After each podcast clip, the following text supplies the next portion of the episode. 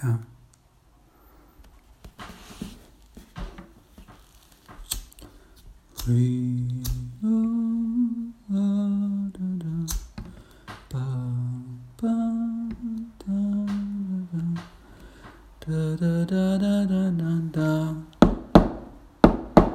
da da da da da da da da da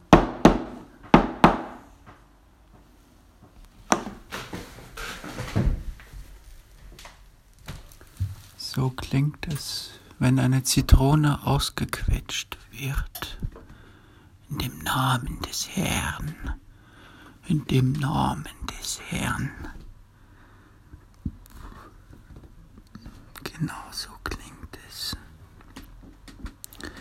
Wenn eine Zitrone ausgequetscht wird. Wenn sie ausgequetscht wird wie ein wie ein, wie ein, wie ein, wie ein, wie ein, wie ein, wie ein, wie ein.